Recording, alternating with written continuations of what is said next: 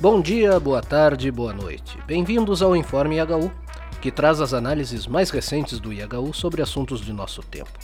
No episódio de hoje, vamos mergulhar na estratégia governamental de Vladimir Putin e como a mobilização de ameaças internas e externas tem sido o principal instrumento de legitimação ideológica de seu governo. Fiquem conosco.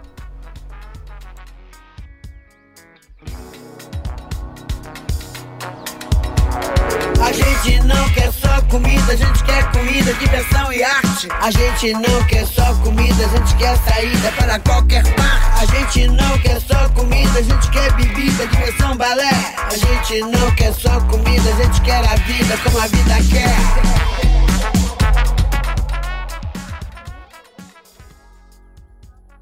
No coração da Rússia, o presidente Vladimir Putin tem habilmente empregado uma narrativa para consolidar sua autoridade e justificar suas ações. Seu governo tem recorrido à ideia de ameaças iminentes, tanto dentro quanto fora do país, para unir a população e manter-se no poder. Putin sabia que a guerra com a Ucrânia resultaria no fortalecimento da OTAN entre os países do leste europeu e da União Europeia.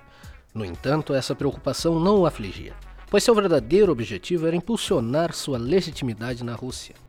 A gente vê que a Rússia é, contrariamente ao que Vladimir Putin argumentava, essa guerra só tornou as fronteiras russas ainda mais vulneráveis, né? ou seja, a, a, a, OTAN está muito mais próxima hoje das fronteiras russas do que estava antes. Né? Lembrando que a Finlândia faz fronteira terrestre com a Rússia, é, uma, é, é um país muito próximo a São Petersburgo, que é uma das maiores né, cidades da Rússia. Dentro da Europa hoje está muito mais favorável à OTAN, né, que a, a a OTAN, que anteriormente estava em crise também no governo Trump, estava muito fragmentada, né? então hoje a gente vê uma grande coesão, uma, uma grande união entre os países membros da OTAN. Então essa guerra teve o efeito contrário ao que Vladimir Putin preconizava. Né?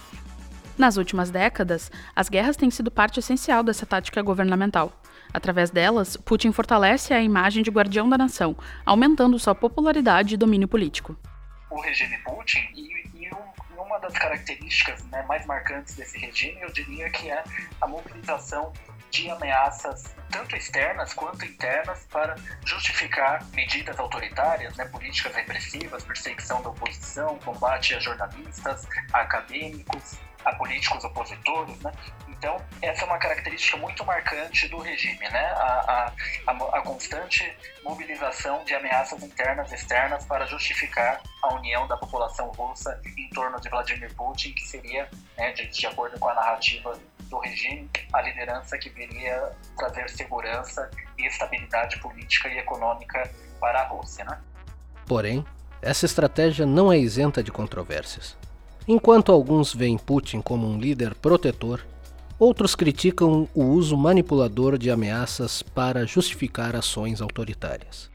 O futuro das relações internacionais da Rússia está diretamente vinculado a essa abordagem política. Enquanto a mobilização de ameaças persistir, as tensões com outros países podem perdurar. Uma mudança de curso, por outro lado, poderia trazer transformações significativas. É fundamental compreender essa complexa dinâmica para decifrar as nuances do cenário político russo e suas implicações globais.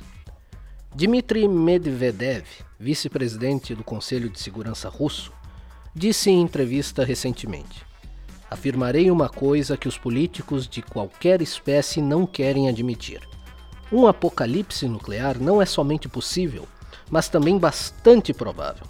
Ao menos há duas razões.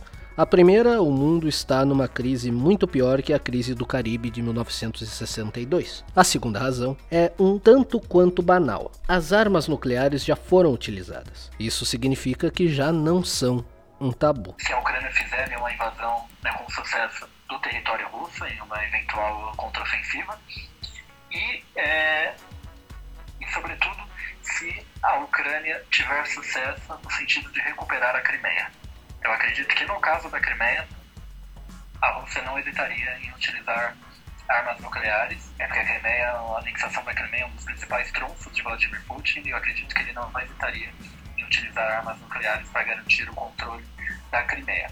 Para saber mais sobre esses assuntos e acompanhar os eventos promovidos pelo Instituto Humanitas Unicinos, não deixem de acessar o canal do IHU no YouTube. Isso é tudo por hoje. Fiquem ligados para mais notícias e análises do Instituto Humanitas Unicinos acessando ihu.unicinos.br. Até a próxima!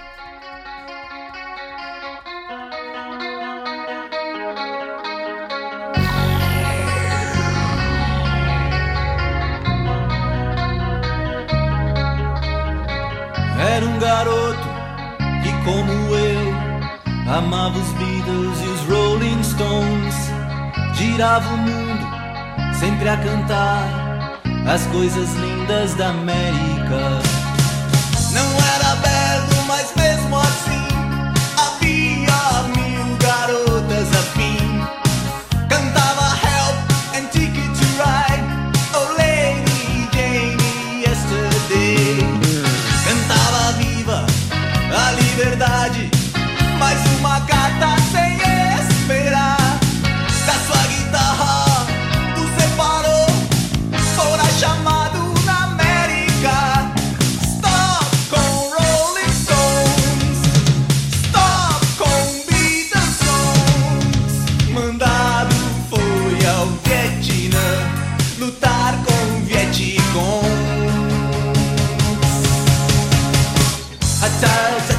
sun.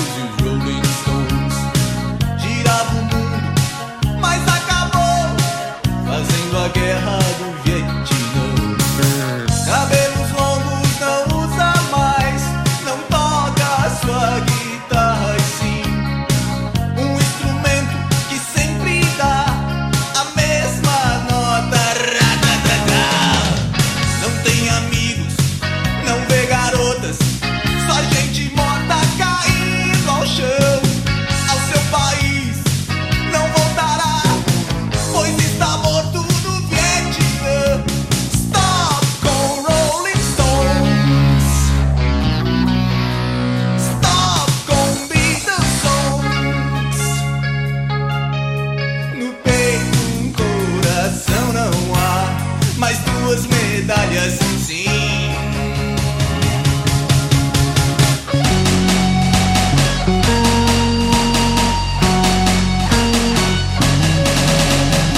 Ta ta ta ta ta ta ta ta